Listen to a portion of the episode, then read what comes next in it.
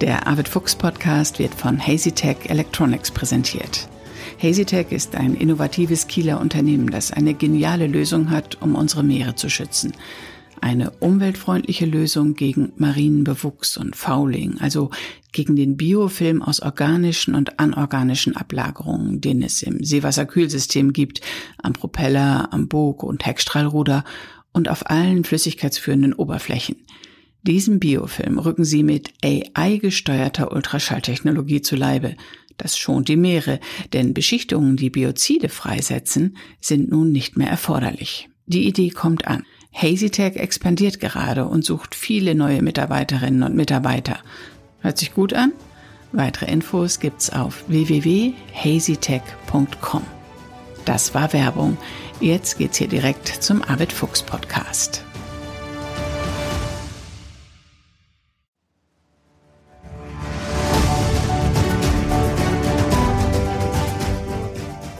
Expedition Ocean Change mit Arvid Fuchs.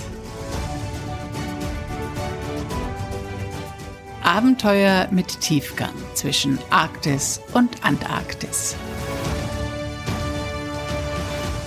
Moin und herzlich willkommen zu dieser Podcast-Folge. Hier ist Bärbel in Egernsund mit Blick auf die Dagmar Orn. Ja, und hier ist Arvid, äh, ganz nebenan und auch mit Blick auf die Dagmar. Ja, wir sitzen hier auf einem Steg und sehen die Dagmar Orn immer noch im Trocknen. Ja, heute sollte eigentlich der Tag sein, wo sie wieder ins Wasser kommt, aber die Wettervorhersage ist leider so, dass es am Wochenende sehr stürmisch werden soll. Und dann steht der Wind hier genau auf den Anleger von der Pier und das tut der neuen Farbe nicht so gut und die Werft ist auch nicht so glücklich damit, weil natürlich dann 80 Tonnen gegen den Anleger drücken, wenn da richtig viel Wind draufsteht und deshalb haben wir gerade beschlossen, dass sie erst am Montag ins Wasser kommt. Ich glaube, das macht auch keinen großen Unterschied mehr jetzt. Sind wir gleich richtig eingestiegen, aber ja. richtig zur Sache. Dabei wollte ich eigentlich erst noch mal kurz auf deinen Geburtstag zu sprechen kommen. Hast du gut gefeiert letzte Woche? Ja, eigentlich äh, ganz still und äh, so nur mit Brigitte zusammen. Also es war aber sehr schön, ja. Also äh, dadurch, dass wir auch von zu Hause ausgerückt sind, hat man ein bisschen mehr Muße gehabt und hat äh, äh, ja auch Zeit gehabt, die ganzen Glückwünsche in Ruhe zu sehen, zu lesen, zu hören und äh, es war sehr schön, ja. Da ist ja jede Menge eingetroffen, nicht? Ich meine, letztes Jahr, als du da diesen Krankheitsfall hattest, das ging durch die Medien, das, äh, das wusste ich. Aber jetzt, welche Zeitungen alles berichtet haben, wer dir in den sozialen Medien gratuliert hat, äh, was da alles gepostet wurde. Ich, gerade habe ich dir noch ein Gedicht vorgelesen, das mir ein Fan geschickt hat. Also so viele Menschen rund um den Globus, die an dich gedacht haben. Ja, das äh, war auch wirklich richtig anrührend, muss ich sagen. Also ich habe auch so viele äh, ja, Zuschriften gekriegt von Menschen, die ich seit 30, 40 Jahren nicht mehr äh, gesprochen habe, eben teilweise noch von meinen Anfängen in der Seefahrt damals, wie wir äh, also gefahren sind und von, von Schulfreunden und von ganz vielen verschiedenen Menschen. Und zwar äh, auch von Menschen, die ich gar nicht kenne, also Zuschriften und äh, ja, das ist vielleicht einfach auch mal eine gute Gelegenheit, mich bei all denen zu bedanken, weil ich kann wirklich nicht jeden jetzt irgendwie nochmal ansprechen, weil es derer einfach zu viele sind. Und äh, deshalb also äh, nochmal an dieser Stelle ein, ein ganz, ganz großes Dankeschön an all die, die daran gedacht haben und äh, all die guten Wünsche.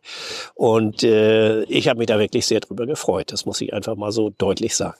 Ach, klasse, schön. Es sind ja auch unglaubliche Sachen da zutage befördert worden. Zum Beispiel wurde, ich weiß nicht, Facebook oder Instagram, wurde von der Redaktion das vom NDR gepostet, wie du irgendwann mal da während einer Das-Sendung in eine Gefriertruhe geklettert bist, während eines Beitrags, um zu dokumentieren, dass du minus 20 Grad aushalten kannst. Wie war denn das, bitteschön? Das würde man doch heutzutage nie mehr machen. Also ich kann mich an diese speziellen Auftritt da wirklich gar nicht mehr dran erinnern, aber es gab auch andere, wo wir mal äh, in einem Tiefkühlraum äh, gewesen sind, um, um das mal auszuprobieren, äh, wie man mit Kälte umgeht. Also ich war da mit einem Moderator zusammen damals und da waren auch Ärzte da, die dann also immer die, die Körpertemperatur genommen haben und das waren dann irgendwie so 25 Grad unter Null und es wurde so simuliert, was passiert eigentlich, wenn jemand in einem Kühlraum vergessen wird und wie kann man sich dort behaupten. Und äh, das haben wir dann also eine ganze Zeit lang wirklich durchgehalten, bis dann ähm, ich bin da mit der Kälte wirklich ganz gut klargekommen und äh, der Moderator war dann doch etwas angefasster dann nachher, weil der das auch weniger gewohnt war und die Ärzte das dann einfach abgebrochen haben. Ja, das sind so äh, Dinge, die man mal mal macht und die irgendwie auch ganz lustig sind. Also das war das war ja kein Ernstfall oder so etwas, sondern äh, es ja das war, aber mit der Truhe an, an, an diese spezielle Sache kann ich mich gar nicht mehr so genau erinnern. Aber es gab derer einige. Du warst einfach schon immer der Spezialist für Eis. Ja, für Kälte eben auch. Und äh, irgendwie kommt mein Organismus offenbar auch ganz gut mit der Kälte klar. Also das äh, merkte man auch damals, also wie so die Körpertemperatur gemessen wurde. Also wenn, wenn die absinkt, dann wird es ja wirklich kritisch und gefährlich. Und deshalb hatten die Ärzte das auch abgebrochen und ich war immer noch im normalen Bereich. Also das ist ja das hat ja nichts irgendwie mit, äh, mit, mit Talent oder Können zu tun, sondern es ist einfach irgendwie, denke ich, wie der Organismus damit umgeht. Ja, es muss bei dir auch so sein, sonst würdest du dich doch gar nicht so zu der Kälte hingezogen fühlen. Ja, ich kann da gut mit umgehen. genau. Du hattest ja auch einige Termine diese Woche jetzt schon wieder. Ähm, Vorträge, aber eben auch kältebezogene Termine. Du hast die Antarktis eingeweiht.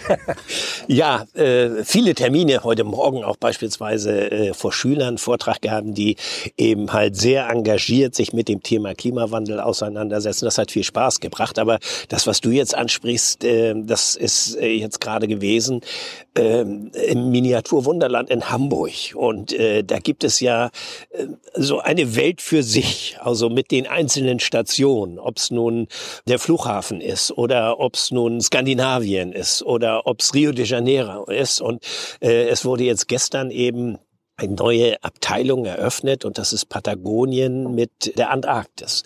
Und äh, da hatte man mich gefragt, ob ich denn bei der Eröffnung dabei sein würde und vielleicht ein paar Worte sagen konnte. Ich habe das gerne gemacht, weil ich finde diese Idee so grandios. Also das, was, was die machen vom Miniaturwunderland, äh, so engagierte Mitarbeiter auch, äh, dass ich gesagt habe, klar bin ich dabei. Und ich war aber natürlich gespannt, wie das aussieht und wie, wie stellst du Patagonien, die Antarktis, die Drake-Passage, die wir nur aus Eichen eigene Anschauung sehr gut kennen da. Und das ist denen einfach äh, ganz genial gelungen. Also ich kann wirklich auch nur jedem empfehlen, da mal auf deren Webseite äh, zu gehen, ähm, äh, um, um, um sich das anzugucken. Da sind natürlich jetzt auch Filmausschnitte drin. Das sieht schon sehr realistisch aus. Allein der Sturm in der Drake-Passage bei Blitz und Donner und Dunkelheit und dann so Schiffe, die sich dort auf eine ganz ja ausgeklügelte Mechanik werden, die bewegt, so dass der Seegang auch realistisch wirkt und nicht irgendwie gekünstelt. Also eine ganz tolle Sache. Das kannst du ja gut nachfühlen, weil ihr da ja in einen heftigen Sturm gekommen seid. Ne? Ja, ja, wir können, können das gut nachvollziehen und äh, deshalb gucken wir natürlich als Seefahrer auch immer sehr kritisch darauf, wie so Seegang dargestellt wird. Also auch äh, zum Beispiel Bilder, also viele Künstler können keinen Seegang malen. Die können wunderbar malen, aber die können keinen Seegang realistisch darstellen. Dazu muss man irgendwie einen Bezug zum Meer haben und wissen, wie Seegang äh, wirkt und sich, äh, sich aufbaut. Und äh, das ist da eben auch sehr gut gelungen. Hier hört man Schiffsgeräusche hinter uns. Oh, hier wird gerade ein Kahn reingezogen. Der wird wahrscheinlich gleich geslippt, Der oder? wird gleich geslippt. Ja, der kommt raus. Der kommt jetzt auf den kleineren Slipwagen. Hier gibt es äh, verschiedene Größen und äh, das ist ein kleinerer Slipwagen und äh, der wird dann hochgezogen und steht dann hinter der Dagmar. Also soll aber wohl nicht so lange dort bleiben. Ich weiß nicht, was da mit ist. Der wird Montag sicherlich dann auch wieder ins Wasser kommen. Ja, genau. Weil Montag geht es hier zur Sache. Und wie geht es dann weiter? Also wir sind dann ja noch nicht ganz fertig, aber ich bin jetzt eben gerade mal rumgegangen und der hat mit den Bootsbauern auch gesprochen. Also äh, das geht jetzt irgendwie ruckzuck, wie das wieder zusammengebaut wird. Er zieht sich hin, dieses Anpassen der einzelnen Bauelemente und dann wird irgendwann alles wieder zusammengebaut. Das ist ja alles schon von uns gemalt worden, lackiert worden. Das heißt also, das sind so einzelne Bauteile, die dann einfach wieder zusammengefasst werden und dann von den Bootsbauern ruckzuck zusammengebaut werden. Also die Schanzachtern ist schon wieder dran jetzt, äh, die Wachskiste hinten, die Rundung im Heck, äh, die wird jetzt gerade montiert. Der Auspuff ist repariert worden, ist äh, schon wieder montiert zum Teil. Also das geht dann irgendwie sehr schnell und insofern, äh, ja, ist, ist das auch immer ein gutes Gefühl, wenn man so nach ein paar Tagen, ich war jetzt zwei, drei Tage nicht da, wenn man dann wieder hinkommt und plötzlich sieht, Mensch, das ist wieder ein gewaltiger Schritt vorangegangen. Und wenn wir dann Montag ins Wasser gehen, dann müssen wir erstmal äh, vor allen Dingen auch die Maschine äh, starten. Die hat ja, seitdem wir die neuen Zylinderköpfe haben und äh, das alles überholt haben, ist ja noch nicht gelaufen, weil das Schiff ist ja noch an Land. Und das wird dann jetzt äh, passieren. Das nennt man Standprobe, wo das Schiff festgebunden ist, aber die Maschine unter Last dann fährt und dann wird eine Probefahrt irgendwann gemacht. Dann werden nochmal Zünddrücke genommen, dann werden die Segel alle angeschlagen und, und, und. Es gibt also noch ganz viel zu tun, aber äh, da sind wir jetzt doch ganz gut im Zeitplan. Musst du heute selber auch noch Hand anlegen? Ja, ich werde nachher auch selber dran arbeiten. Ich werde nachher vor allem mal ein bisschen putzen. die, wo, wo die Bootsbauer arbeiten, da fallen immer viele Späne und äh, die sitzen dann natürlich in den Ecken und Kanten drin und das ist nicht gut, also weil die dann irgendwann die Bilge verstopfen. Also wenn hier Feierabend ist heute Abend, dann werde ich den Staubsauger anschmeißen und werde hier mal durch alle Ecken und Kanten durch. Ach, Arvid, das ist ja süß. Und wie sind die Expeditionsvorbereitungen? Wie weit bist du da mit der Planung? Also es sieht so aus, dass wir so in der letzten Juniwoche in Fahrt kommen. Unsere erste Station wird dann Warnemünde sein, wo das Institut für Ostseeforschung ist.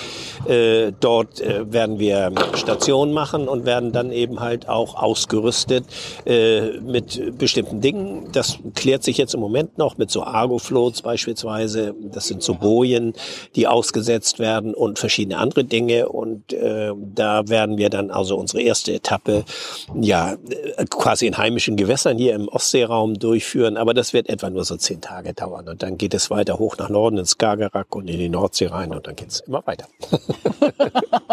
ja, ja, wir werden euch hier auf dem Laufenden halten. Sonst noch was Neues, was wir heute besprechen sollten? Nein, also wir sitzen hier und gucken hier auf das Schiff und äh, ja, sie sieht wieder so aus, dass sie ins Wasser kann. Und das äh, war jetzt ein paar Wochen lang nicht der Fall. äh, also insofern ist für mich ist das irgendwie so, ja, so es ist schon schon ein schöner Tag. So das Schiff jetzt wieder quasi fast seeklar zu sehen, also zumindest so weit, dass es wieder zurück ins nasse Element kann. Das ist ja immer dann äh, doch ein großer Schritt nach vorne. Und was wir hier jetzt an baulichen Maßnahmen gemacht haben, äh, das ist ja auch etwas, was das Schiff, wollen wir sagen, über Jahrzehnte hinweg weiter äh, in Fahrt bleiben lässt. Also deshalb muss man sich also immer so Bauabschnitte vornehmen. Äh, und im Grunde genommen ist das ganze Schiff jetzt mit seinen 92 Jahren äh, fitter, als es wahrscheinlich früher gewesen ist. Es ist immer alles erneuert und verstärkt worden. Und insofern äh, ja, ist das ja auch irgendwie so ein Schiff ist immer ein Kunstwerk in sich und äh, das äh, genieße ich jetzt einfach auch so mal. Ja, Arbeit. Ja. Dann würde ich sagen, warten wir, bis die Dagmar wieder im Wasser ist. Und genau. nächstes Mal kümmern wir uns nochmal wieder um deine früheren Expeditionen genau. und auch nochmal wieder um die Nordwestpassage. Das machen wir, aber im Moment bin ich ganz äh, erfüllt von, von dem Schiff, das jetzt hier noch auf dem Slip steht und dann Montag ins Wasser kommt. Und das ist so ein Moment äh, irgendwie, wo man mal durchatmet und sagt, also hier ist jetzt ein wesentlicher, ist jetzt ein wesentlicher Schritt getan, auch Elvis. Das ist Elvis, der Hund von Peter. Und Peter ist Crewmitglied.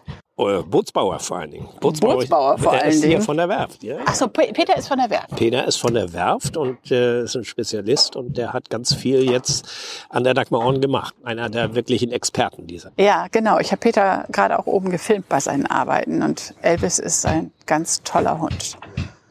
Gut, Werfzeit ist Werfzeit und wenn wir hier draußen sind, dann reden wir über das, was hier passiert und alles andere machen wir, wenn wir uns wieder genau. im digitalen Podcaststudio treffen. Aber ihr könnt euch auf uns verlassen, wir melden uns bald wieder. Ja. Tschüss. Tschüss. Das war Expedition Ocean Change, ein Podcast von Arvid Fuchs und Bärbel Feening.